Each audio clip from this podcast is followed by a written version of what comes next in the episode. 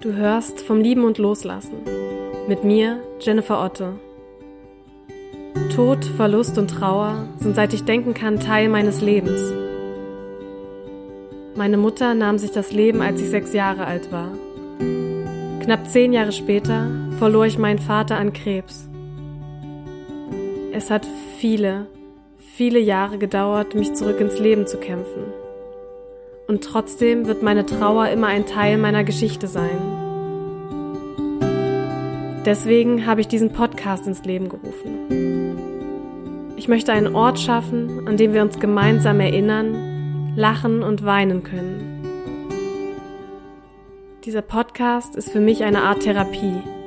Und vielleicht kann er das für dich auch werden.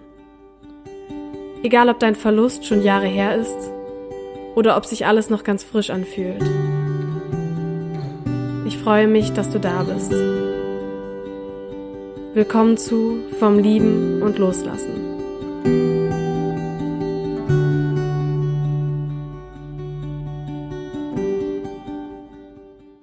Hey und schön, dass du da bist. Ich freue mich riesig auf diese heutige Podcast-Folge, denn ich hatte die liebe Katrin Bieber im Podcast. Vielleicht kennst du sie schon aus der Presse oder aus dem Buchladen oder vielleicht auch von Social Media. Katrin ist äh, Gründerin von Seelensport, einem ganz tollen Konzept für Trauernde. Das heißt, sie hat für sich selbst als Trauernde entdeckt, dass ihr Bewegung extrem hilft, mit der Trauer umzugehen oder die verschiedenen Facetten der Trauer auch auszudrücken und hat daraus eben ja, ein wunderbares Konzept erstellt und ein ganz, ein ganz tolles Unternehmen ins Leben gerufen. Katrin ist selbst Trauernde seit 2013. 2013 wurde ihre Schwester von ihrem damaligen Freund ermordet und Katrin hat ihre Geschichte nun in einem Buch niedergeschrieben über viele Jahre und dieses Buch Larissas Vermächtnis, vielleicht hast du es schon irgendwo entdeckt, wurde im April 2020 beim Piper Verlag veröffentlicht. Und ich spreche im Interview mit Katrin darüber, was ihre Motivation war, diese Geschichte niederzuschreiben und auch darüber, wie ihre Familie auf das Buch reagiert hat und wie es dann war, dieses Buch endlich in Händen zu halten. Es gibt also sehr viel Buchcontent hier, aber wir reden natürlich auch über ihre Schwester und darüber, wie die Zeit der Trauer für Katrin war und was sie anderen Trauernden mitgeben möchte. Und genau, ich würde sagen, wir legen jetzt einfach los. Ich wünsche dir ganz viel Spaß mit diesem tollen Interview.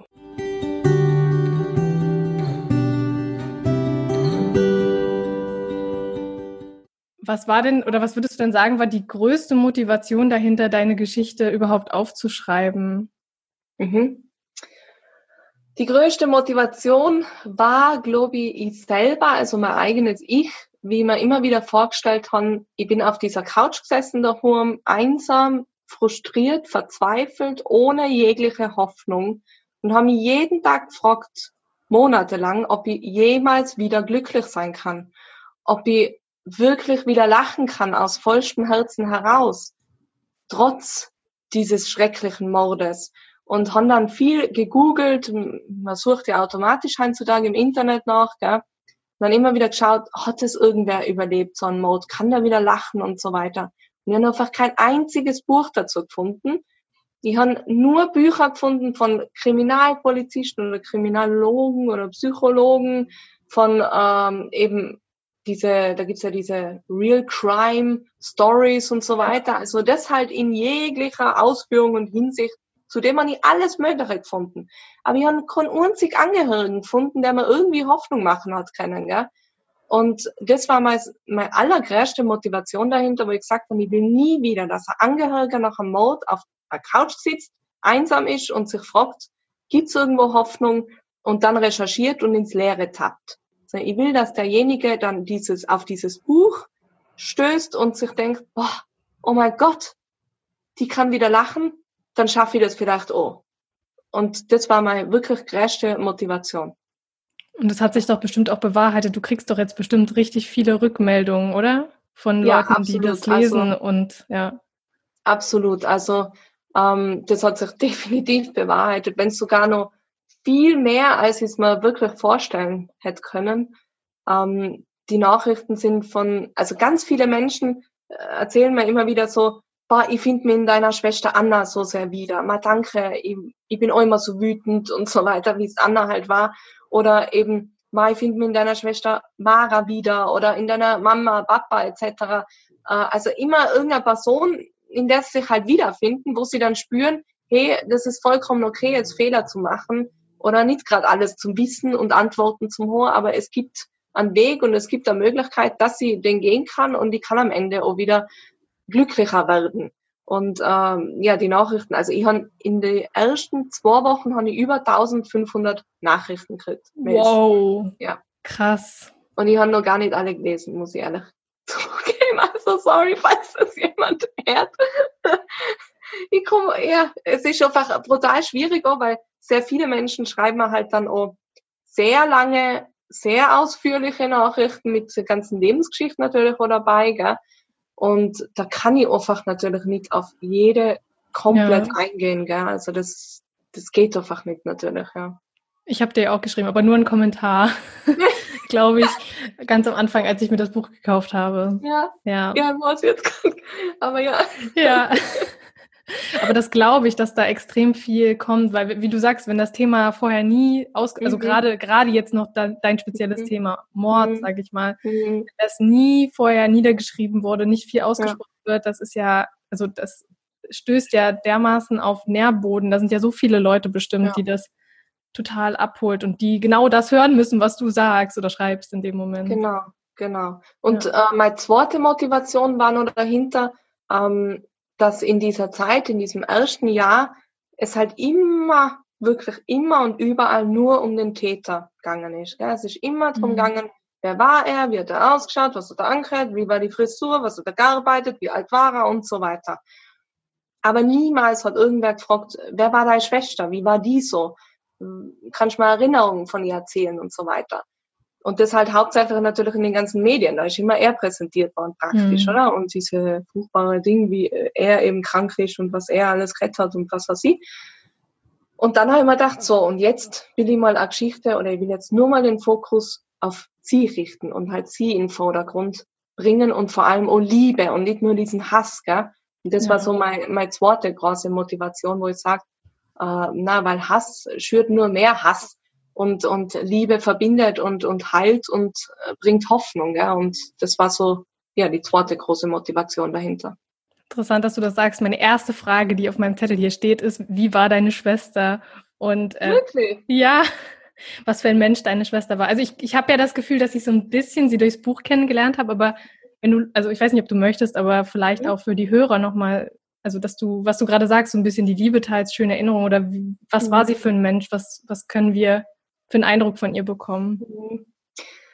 Äh, ja, was war sie für ein Mensch? Also ich würde definitiv immer sagen, dass sie der Mensch war, der am meisten gelacht hat von allen Menschen, die ich je gesehen habe. Und ich lache ja schon brutal viel, aber sie hat echt alles getoppt, muss man sagen. Und wir haben uns einfach wirklich im Stillen verstanden. Also wir haben uns angeschaut und ich habe sofort gewusst, was sie denkt und sie hat genau gewusst, was ich denke. Und dann haben wir uns oft angeschaut und dann einfach losgelacht aus heiterem Himmel, weil wir gewusst hat, ah ja, sie findet jetzt den Begriff oder das Wort, was der Urne da hinten in der Ecke gesagt hat, genauso lustig wie ich gerade in dem Moment. Und ähm, das haben viele Leute oft gar nicht verstanden. Was habt ihr denn wieder? Warum lacht ihr schon wieder? Und so weiter. Immer die Leute gefragt.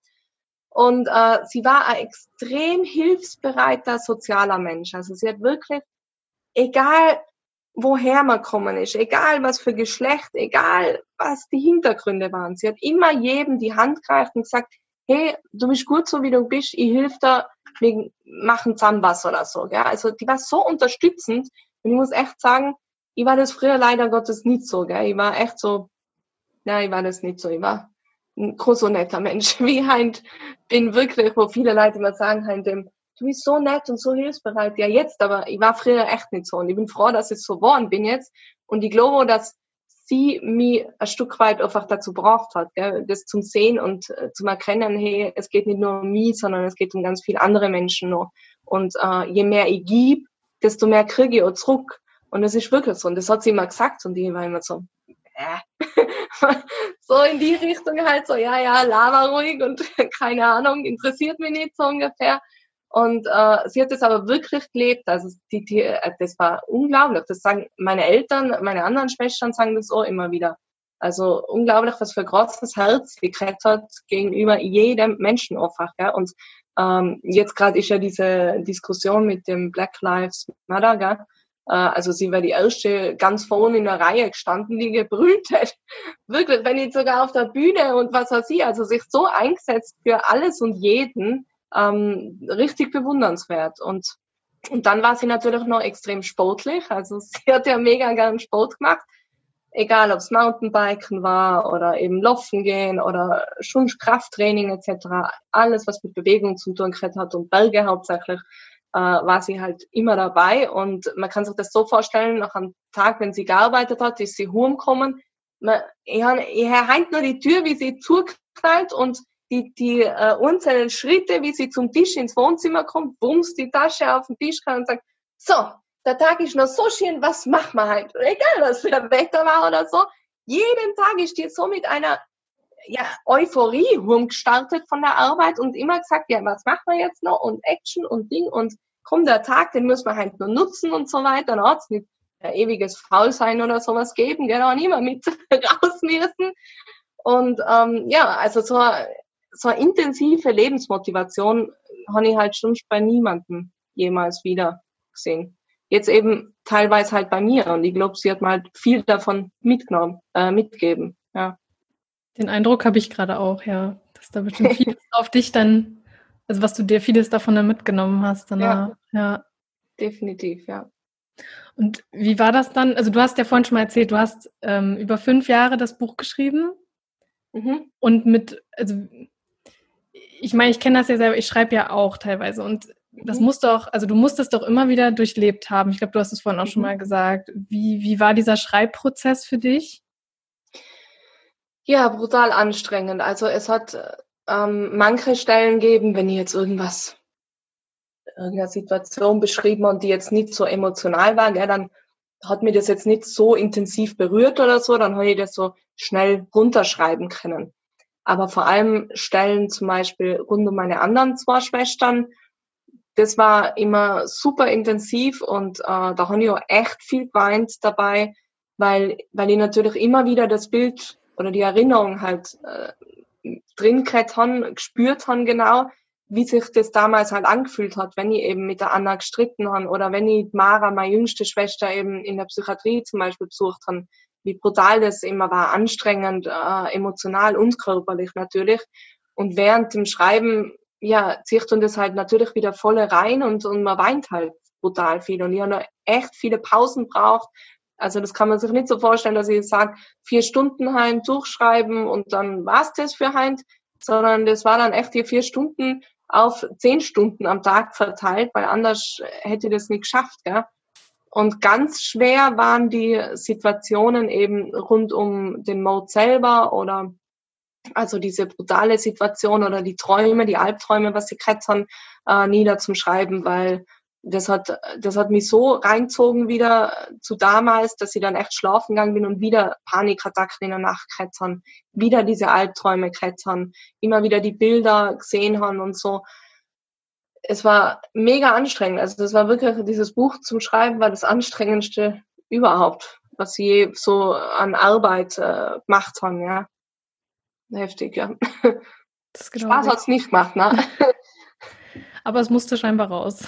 Ja, aber es hat, genau, eben, ich habe halt immer wieder mich dran erinnert, warum schreibst du das jetzt, warum musst du das jetzt äh, verfassen und so. Natürlich kommt bei einem Buch ja dann noch das ganze Lektorat, das dauert ja nochmal fast ein Jahr, gell, dieses immer wieder verbessern und so, äh, rumding, ergänzen, streichen und so weiter. Und das war schon, puh, sehr, sehr, sehr anstrengend. Wenn ich da nicht den Sport, den Seelensport auch gehabt hätte, weiß ich nicht, ob ich das so gut hinkriegt hätte, aber ich glaube, die Zeit hat's halt auch braucht, weil durch den Abstand habe ich das natürlich ein bisschen mit mehr Kraft angehen können. Ich hätte es niemals geschafft im ersten Jahr oder im zweiten Jahr oder so. Da hätte ich die Kraft niemals gehabt, das so nieder zum Schreiben und so ähm, intensiv mit daran zum Setzen, mit dem Verbessern und so weiter. Also ja. da war es schon gut, dass dann fünf, sechs Jahre vergangen sind mittlerweile. Ja. Aber also du sagst, es war anstrengend. War es trotzdem auch irgend, also hat es dir trotzdem auch geholfen, das Ganze irgendwie zu verarbeiten? Ja, also ich, ich habe ja dadurch, dass ich ähm, das erste Jahr ja sowieso alles schon niedergeschrieben gehabt genau, in meinem Larissa-Tagebuch ja, eben. Ja, ich erinnere mich. Äh, haben ja praktisch nur dieses Tagebuch ja dann einfach als Buch verfasst, eben äh, im Computer halt, das andere war ja handgeschrieben.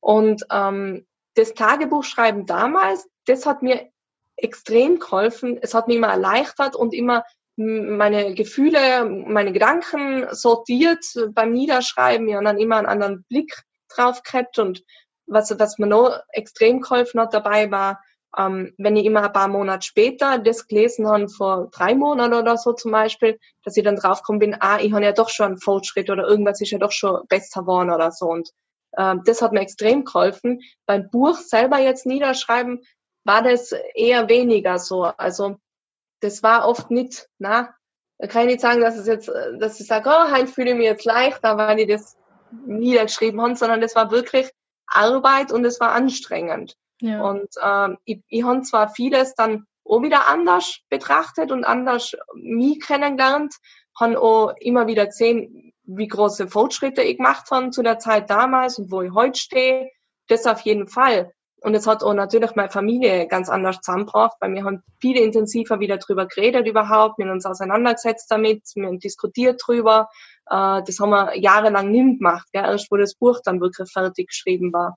Und ähm, ja, aber es hat jetzt echt nicht einen Tag gegeben, dass ich geschrieben habe und gesagt habe, na, dann fühle ich mich leichter oder das hat mir jetzt geholfen oder so, sondern äh, es war wirklich einfach anstrengend, ja. Hm. so hart es so klingt, aber es war so. ja. Das glaube ich. Aber das heißt, du hattest im Prinzip ja wirklich von Anfang an die Idee, das ist jetzt nicht nur für mich, also außer das Tagebuch vielleicht, aber mhm. dann an sich, als du wirklich angefangen hast, das ja. dann einzutippen, das ist nicht nur für mich, das ist, um ja. in die Welt hinausgelassen zu werden, sag ich mal. Genau, also ja. Und das war dann eben nicht nur für mich dann schreiben, also wo wo es wirklich darum gegangen ist, das Buch dann zum Schreiben, sondern ich habe ja gewusst, das schreibe ich jetzt für den Leser. Ja. Also immer mit dem Hintergrund, was hilft ihm, was, welche Situationen helfen ihm weiter, dem Leser, dem, der Leserin. Äh, und nicht drum, also es ist nicht drum gegangen, was hilft mir jetzt, was macht mir jetzt leichter oder sowas beim Niederschreiben. Ja, ja das merkt das man ja auch beim Lesen, weil du ja immer wieder so Passagen hast, wo du so Erkenntnisse teilst, vielleicht, genau, genau. man so die dieser helfen Blick, Genau, dieser Blick von später jetzt auf die Situation, nachträglich eben, äh, wie betrachtet es Heint, äh, vor allem auch aus ähm, fachspezifischer Seite aus, oder? Was man erklärt hat und so weiter. Ähm, ja, und das habe ich halt dann so zusammenfließen lassen. Ja, und hast du, also hast du von Anfang an auch deiner Familie erzählt, dass du jetzt dieses Buch schreibst oder erst als es so fast fertig war oder fertig war? Äh, also ganz am Anfang habe ich es Ihnen noch nicht erzählt. Das war erst so im Laufe der Jahre, wo ich dann in Wien gelebt habe und da immer regelmäßiger dran geschrieben habe. Da habe ich dann mal, wo ich im Urlaub daheim war, also bei meiner Familie, habe ich dann äh, meiner Mama erzählt, jetzt so, hey Mama, ich, ich schreibe ein Buch. und ähm, ja, ich, ich, ich werde es veröffentlichen und so weiter. Und, und sie hat erst gedacht so, ah, ich schreibe jetzt irgend so historischen Schinken, weil die ja immer gesagt haben, ich, ich schreibe mal ein Buch und ich möchte mal wahrscheinlich einen historischen Roman. Das haben wir ja oft schon, haben ja oft schon erzählt gehabt. Und dann habe ich gesagt, nein, nein, ich möchte nichts Historisches in dem Sinne äh, schreiben, sondern ich möchte unsere Geschichte niederschreiben äh, von diesem Jahr, was wir äh, durchlebt haben und, ähm, und da auch etwas verändern dadurch und anderen Menschen helfen. Und dann hat sie schon so groß so mit großen Augen geschaut, aha, und wie und was dürfen wir das dann lesen? Das war so die erste Frage, dürfen wir das dann lesen, bevor das irgendwie jemand anderer liest? Und ich gesagt, na, na, sowieso. Ich gesagt, ich schreibe jetzt einfach mal fertig, dann lest es ihr und dann eben könnt ihr immer nur sagen, äh, entweder gar nicht veröffentlichen oder eben Passagen rausnehmen oder so weiter. Das kann man ja dann so machen, so wenn es dann halt soweit ist. Und ja, so hat eigentlich jeder dann reagiert. Auch. Also dann jeder eher neugierig gewesen, was sie da jetzt wohl schreiben und wie sie drin vorkommen und so. ja. Und wie war dann, also es haben ja wahrscheinlich alle deine Familienmitglieder gelesen. Ähm, genau. Wie war die Reaktion dann direkt danach? Also äh, meine Mama, ich habe eben gesagt, sie können offen und ehrlich natürlich sagen, wenn sie was verändert haben wollen oder was raus wollen. Oder eben sagen, na, das geht gar nicht, ich will das doch nicht oder so ähm, das, das passt für mich und so, gell? das war für mich vollkommen okay. Und äh, meine Mama hat dann gesagt, äh, na, na, so gut geschrieben, na, Wahnsinn. Und das war die erste Version, die war echt grottenschlecht. also wirklich, das, das ist, so, glaube ich, immer so, ja. Ja, immer so, wenn man dann das Fertige sieht und die erste Version denkt man so, oh Gott, wie haben sie das nur gut finden können? Ne? Das war nicht so gut. Uh, für sie war es jedenfalls voll gut und sie hat dann eben das Buch genommen, sie ist rund um mich herumgegangen, hat das Buch vor mir hingelegt und hat gesagt, na, ich will da nichts verändert haben, das soll alles so bleiben, auch wenn ich nicht gerade so toll oft rüberkomme und auch viele Fehler gemacht habe, aber ich weiß, ich stehe dazu, ich habe diese Fehler gemacht und ich will, dass viele andere Mamas da drinnen nicht denken, wenn sie das lesen, eben, ma, das war ja die perfekte Mama und die hat das ja alles so richtig gemacht, sondern ich will, dass sie denken, scheiße, ich habe auch gerade einen Fehler gemacht hey, und die hat das auch gemacht, also ist das vollkommen okay und das gehört dazu, gell? Man weiß es einfach nicht besser in der Zeit. Oder lass ja. ich mir vielleicht helfen oder hol Hilfe. Das hat sie halt so gesagt. Das Einzige, was sie verändert haben wollte, war dann, äh, also gesagt, die Musikliste, die Reihenfolge der Musik bei der Beerdigung nicht, gell? So Details. ja, voll. Das war echt, ich sag, okay, werde die ändern. Also wenn das das Schlimmste ist, dann ist ja gut. Na voll, oder?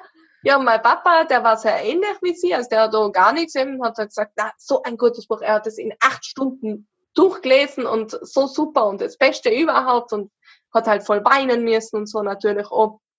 Und ähm, bei der Anna, die war auch so lustig, ich habe sie jetzt gesagt, bitte nicht auf die Rechtschreibung achten oder sowas oder grammatikalische Sachen beachten, sondern rein inhaltlich auf euch bezogen. Gell? Und sie kommt, die erste, zweite Seite, äh, ersten zwei Seiten, ähm, ich glaube, da fehlt der Beistrich, oder? Anna, das ist jetzt wirklich unwichtig, dafür habe ich eine Lektorin und so, gell? Das brauche ich das jetzt nicht. Ich diskutiere jetzt nicht mit dir bis zum Ende, welche Beistriche fehlen. Na, das Einzige, was bei ihr eben, sie hat eben auch gesagt, na, das passt alles so. Das Einzige, und das finde ich halt echt noch mega spannend, äh, war eben diese Schmerzensgeldfrage damals, wo ich da niedergeschrieben habe, weil die erste Version im Buch ähm, beschreibt die Situation so, dass Anna von Anfang an 2000 Euro gekriegt hat und mir ja 4000. Ich habe nämlich nicht gewusst damals, dass sie gar nichts gekriegt hat. Das habe ich erst erfahren durch das, dass sie mein Buch jetzt niedergeschrieben haben. Ah. Das hat sie mir damals nicht erzählt. Sie, also Anna und meine Mama haben das nicht erzählt. Mara hat es auch gewusst, ähm, weil die haben ja in Reute gelebt, oder? Und ich war ja in Innsbruck und mir ist ja auch voll schlecht gegangen. Und Mama hat dann gesagt, na, wir sagen das jetzt nicht der Katrin und der Mara, denen geht's eh schon so schlecht die regen sich nur noch mehr auf und dann geht's ihnen noch schlechter und wir machen das jetzt selber irgendwie aus. Und deswegen habe ich das erst jetzt durch mein Buch, durch das, dass ich das geschrieben habe, erfahren. Und äh, da habe ich dann auch gleich mal gemerkt, dass, äh, dass für die Anna, das habe ich auch im Buch so beschrieben, ist einer von den schlimmsten Tage gewesen. Und das hat sie mir dann alles erzählt und so. Und es war echt spannend, das nochmal neu so uns kennenzulernen gegenseitige Sachen zu erfahren, die man gar nicht gewusst hat. Das ist so krass einfach. Ja. Und bei der, bei der Mara war das ähnlich. Äh, da habe ich auch, also da hat sie einfach gesagt, sie hat überhaupt nicht gewusst, wie schlimm das Ganze für mich war, dass ich sie da jeden Tag in der Psychiatrie suchen müssen, dürfen, wie man es nennen mag. Äh, dass, dass sie sie da wirklich so schlimm wahrgenommen haben, dass es für mich halt so anstrengend war natürlich, weil sie war ja echt in so einem Nebel drinnen, gell? Die hat ja das gar nicht so mitgekriegt. Und äh, das war ja überhaupt nicht bewusst. Das, das ist ja halt durch das Buch jetzt äh, so bewusst worden.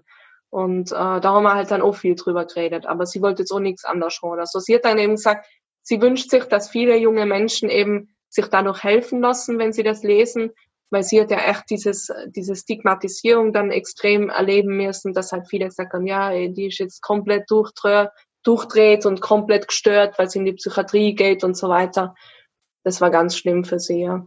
Ja.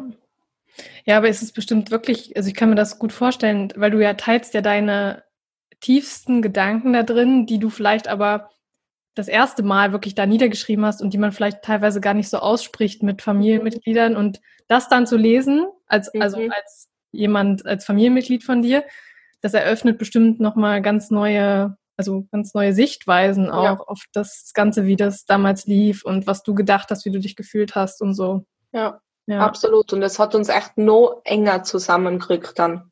Tatsächlich, ja. ja. Super schön. Und wie, also du hast ja dann irgendwann die Zusage vom Verlag bekommen, dieser wunderschöne, ja. glorreiche Tag.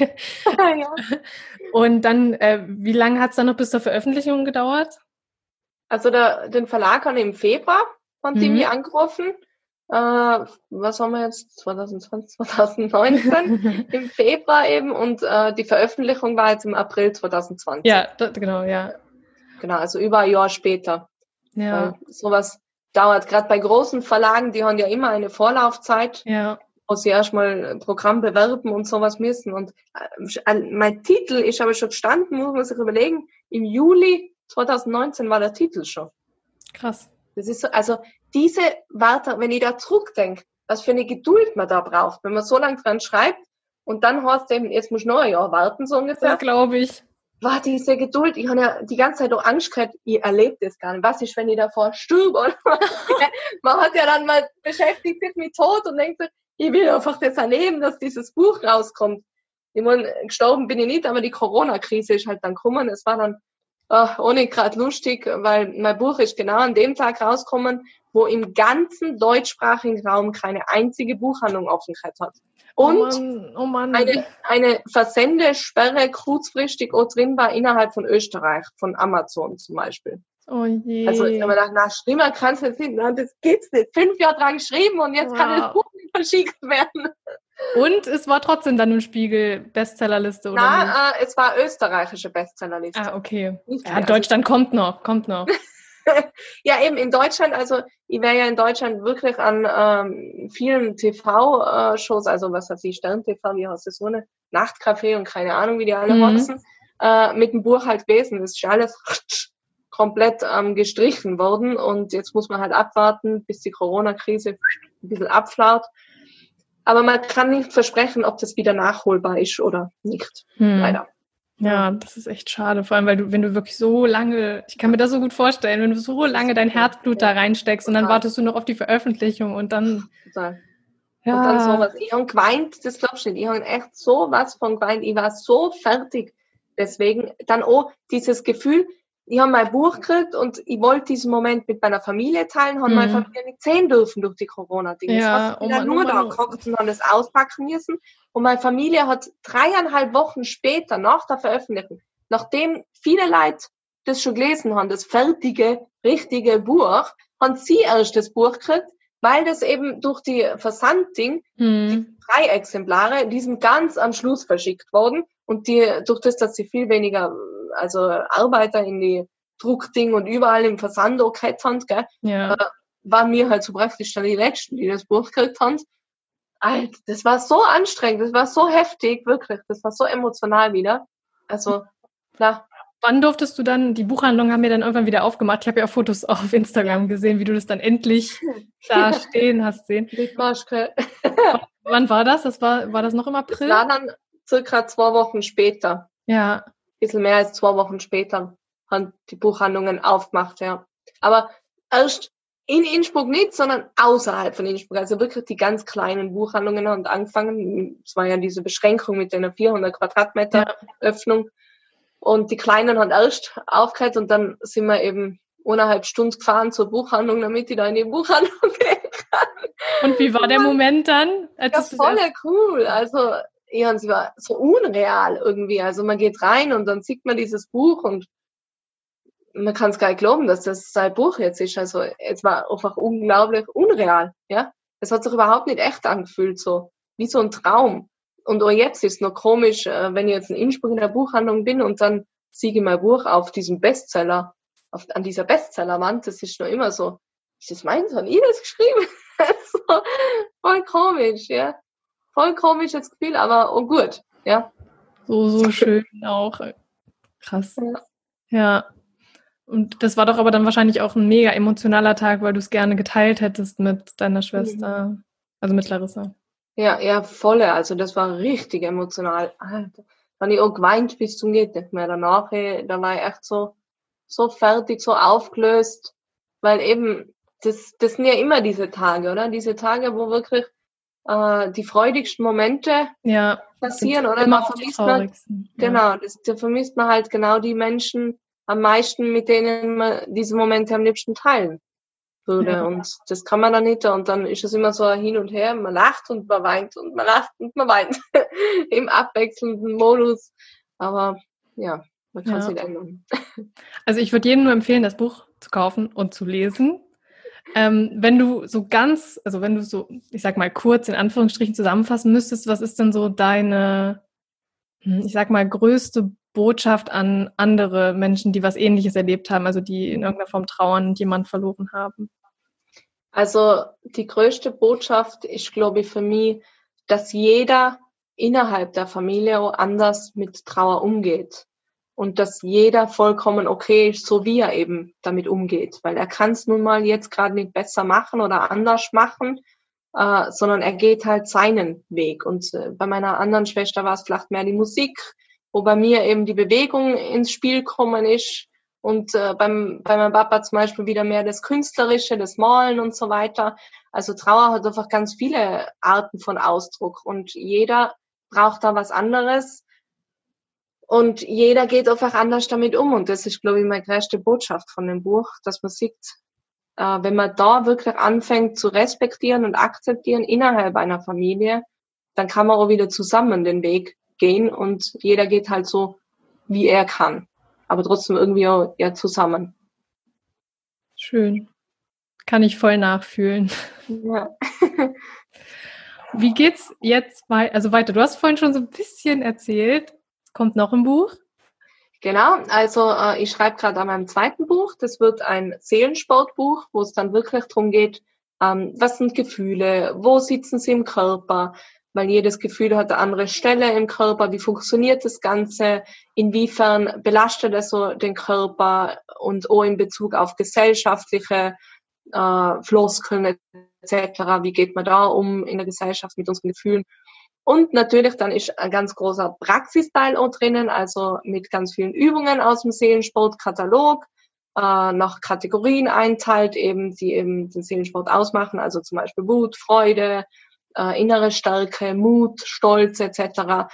Und äh, bei diesem Praxisteil geht es dann eben darum, wie kann ich jetzt meine Gefühle in ein Training integrieren und ähm, dann gibt es auch noch Trainingspläne drinnen, wo man wirklich für sich dann auch danach trainieren kann. Ja. Mega gut. Und das kommt nächstes Jahr im Frühjahr 2021 raus. Hoffentlich ohne Corona. Das hoffe ich auch. Das ist so, ich will ein Buch bitte rausbringen ohne geschlossene Läden und sowas, bitte, wenigstens eins. Ist das jetzt auch schon fertig geschrieben und wartet sozusagen auf Lektorat etc. Oder? Ja, äh, das ist jetzt eben gerade mitten im Schreibprozess bin ich da und äh, Ende Juli wird's abgegeben und dann geht's ins Lektorat. Und dann ist noch Fotoshooting und so weiter. Für das dann kommen Cover. noch die ganzen Dinge. Ja, dann kommt der ganze, das ganze drumherum und jetzt ist gerade die Diskussion eben äh, rund um den Titel ist jetzt wieder eben, der wird hoffentlich dann auch im Juli wieder feststehen. Und ähm, ja, und da arbeitet man halt dann Stück für Stück langsam an dem Buch. Und ich bin froh, dass man eben immer wieder diese Schritte dann gehen kann, dass man immer so kleine Schritte macht, gell? weil nur da sitzen und warten, bis es rauskommt, dann wirst du echt wahnsinnig. ja. Ja. Okay, also ich ähm, verlinke auf jeden Fall unten dann in den Show Notes dein Buch, damit das auch alle schön lesen, wenn sie es noch nicht gelesen haben, die hier reinhören. Und äh, ansonsten, wo können wir dich noch finden oder wo können wir noch mit dir, auch von Deutschland aus vielleicht, mit dir Sport machen? Genau, also äh, auf seelensport.at äh, gibt es zum Beispiel den Blog, wo man reinlesen kann natürlich. Also habe ich ganz viele Blogartikel zu unterschiedlichen Themen verfasst. Ähm, dann gibt es natürlich auch Instagram und Facebook, wo ich vertreten bin, einfach unter Seelensport. Und äh, es gibt aber auch Autorenprofile unter meinem Namen, Katrin Bieber eben. Und ähm, ja, und es gibt auch immer wieder Online-Programme, wo man mitmachen kann. Also jetzt ist so ein Schnupperprogramm eben draußen und zum Beispiel rund um die Weihnachtszeit gibt's bei mir immer den Seelensport Adventskalender, wo man dann mitmachen kann. Ähm, also in die Richtung auf jeden Fall. Und natürlich bin ich viel unterwegs. Also wenns Corona zulässt, dann bin ich auch mit Workshops unterwegs in Deutschland. Äh, ich weiß gar nicht, wo der nächste, muss ich selber schauen, wo der nächste stattfindet. Ich glaube in Augsburg ist der nächste im September oder so. Man merkt, du bist voll, du hast einen vollen Terminkalender. ja, ich, ich, ich vergiss leider selber immer so ganz genau, wo ich wann bin. Aber eben, ich weiß nur Augsburg, Frankfurt, Freiburg im Herbst jetzt, also das kommt auf jeden Fall Ja, das sind auch Lesungen, oder? Wieder dann im. Ja, das sind dann Workshops. Ah ja, in Freiburg haben ja Lesungen, stimmt. Das habe ich nämlich gesehen, ja. Aber da hat ja einen Workshop auch. Ja, doch, beides. Bestimmt, okay, cool. Also oder man kommt nach Österreich zu dir und macht. oder man kommt nach Österreich, genau. Also wie gesagt, auf meiner Seite findet man immer alle Trainingsangebote, wo ich gerade unterwegs bin und so weiter. Ja. Super. Schreibe ich alles unten rein. Ja, die Liste lang. genau.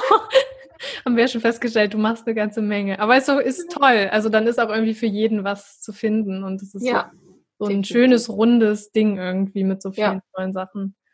Großartig. Ich danke dir ganz, ganz, ganz dolle für dieses tolle Gespräch, dass du die Zeit genommen hast, obwohl der Terminkalender so voll ist und obwohl du wahrscheinlich unheimlich viele Anfragen bekommst momentan.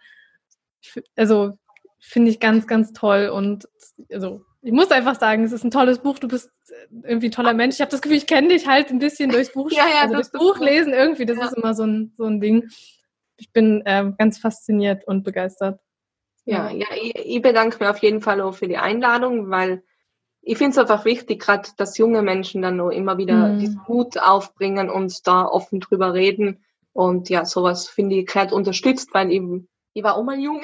oh komm, du bist noch jung.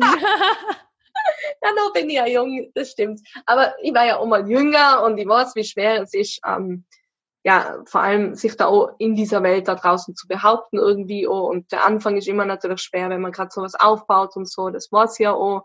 Äh, bei mir war ja auch von heute auf morgen bumm und jeder kennt mich oder so, sondern da steckt immer harte Arbeit ja. äh, dahinter, definitiv und ganz viel Herz und Liebe und wenn ich merke, äh, da ist ein junger Mensch, der bemüht sich und ähm, der macht was Gutes und Wertvolles, dann natürlich stehe ich da auch dahinter und sage, ja klar, wenn ich die Zeit aufbringen kann, eben, ich weiß nicht, wie es ausgeschaut hätte, wenn ich jetzt echt die ganze Zeit unterwegs gewesen wäre, wäre es vielleicht nicht so einfach gewesen. Aber so jetzt in der Zeit, dadurch, dass ich daheim bin, geht sich das gut aus und deswegen mache ich das so gern. Ja. Ja, dafür bin ich sehr dankbar, dass es dann so geklappt hat. Und ich hoffe, dass das, also ich freue mich total auf dein zweites Buch. Ich bin jetzt super gespannt. Jetzt hast du mich schon so angeteasert. Jetzt muss ich noch warten bis nächstes Jahr. Aber du ja auch. Ja, eben. Dir soll es nicht anders gehen wie mir. Genau, wir müssen jetzt alle warten. Ich muss auch noch warten, ja. Ja, ich bin super nervös, muss ich echt sagen, um das zweite Buch jetzt, weil ähm, das ist, also ich kann mir das echt vorstellen, wie so Romanautoren oder so geht, gell? Äh, die Latte ist halt boom, irgendwo da oben, mhm. ja, und nur fünf Sterne die ganze Zeit kriegst und, und jeder lobt die super ins Höchste, wie toll dieses Buch ist und ah, ich hoffe, du schreibst noch mehr Bücher und so weiter. Und, aber dieses zweite Buch ist halt ein komplett anderes Buch, gell? Also ich, ja. ich hoffe, dass ich nie wieder so eine Geschichte schreiben muss, gell? wie ich es jetzt gemacht habe natürlich. Ähm, und das zweite Buch ist halt eben nicht in, ähm, ja, auf diese Art und Weise, sondern es ist halt wirklich ein praxisbezogenes Buch, wo äh, ganz viel Hintergrundwissen einfach und auch viel aus meinem Arbeitsalltag zum Lesen ist. Ähm, und da bin ich schon nervös, wie das dann so bei den Menschen ankommt, die halt so auf das Erste waren und denen das so gefallen hat und dann vielleicht enttäuscht sind vom Zweiten, weil es nicht mehr so eine Geschichte ist. Aber eben, wie gesagt, ich bin ja froh eben. Also ich will nie wieder so eine Geschichte schreiben müssen, ja weil die war echt heftig genug und braucht fürs ganze Leben. Das glaube ich auch. Ja. ja, und vielleicht gerade weil es jetzt nochmal ganz anders ist, ist es gar nicht so vergleichbar, dass man jetzt sagen kann, mhm. oh, das eine ist besser, das andere ist irgendwie schlechter oder so. Das stimmt. Sondern das gerade deswegen, ja. Ja, voll. Ja. Und ich denke mal, oh, dass das halt auch wieder wahrscheinlich auch eine ganz andere Zielgruppe am Ende ja. sein wird, gell? Weil das sind dann wirklich auch die Menschen, die sich halt auch also die nicht nur etwas lesen wollen über einen anderen Menschen, sondern die wirklich mit sich arbeiten wollen und sich selber auch anders begegnen ja. wollen und kennenlernen wollen, ja. Und äh, das ist wieder ganz andere Art von Leid. Das ist so, ja. Das glaube ich auch. Ja, wie mhm. gesagt, ich bin sehr gespannt. cool. Ja. Dankeschön. Bitte gern. Ja. Grüß nach Österreich.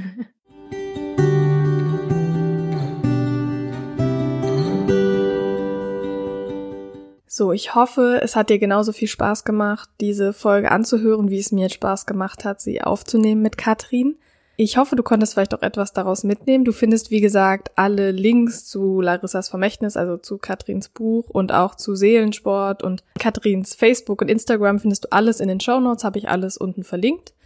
Und ich würde mich natürlich freuen, wenn du bei Katrin vorbeischaust und wenn du auch bei mir vorbeischaust. Auch mein Facebook und Instagram findest du unten. Und wenn du dort noch nicht mit mir verbunden bist, würde ich mich riesig freuen, wenn wir uns dort vielleicht finden und austauschen. Ich wünsche dir jetzt noch einen ganz schönen Morgen, Mittag, Abend, eine schöne Nacht, je nachdem, wo du gerade bist und wie spät es bei dir ist. Alles Liebe, deine Jenny.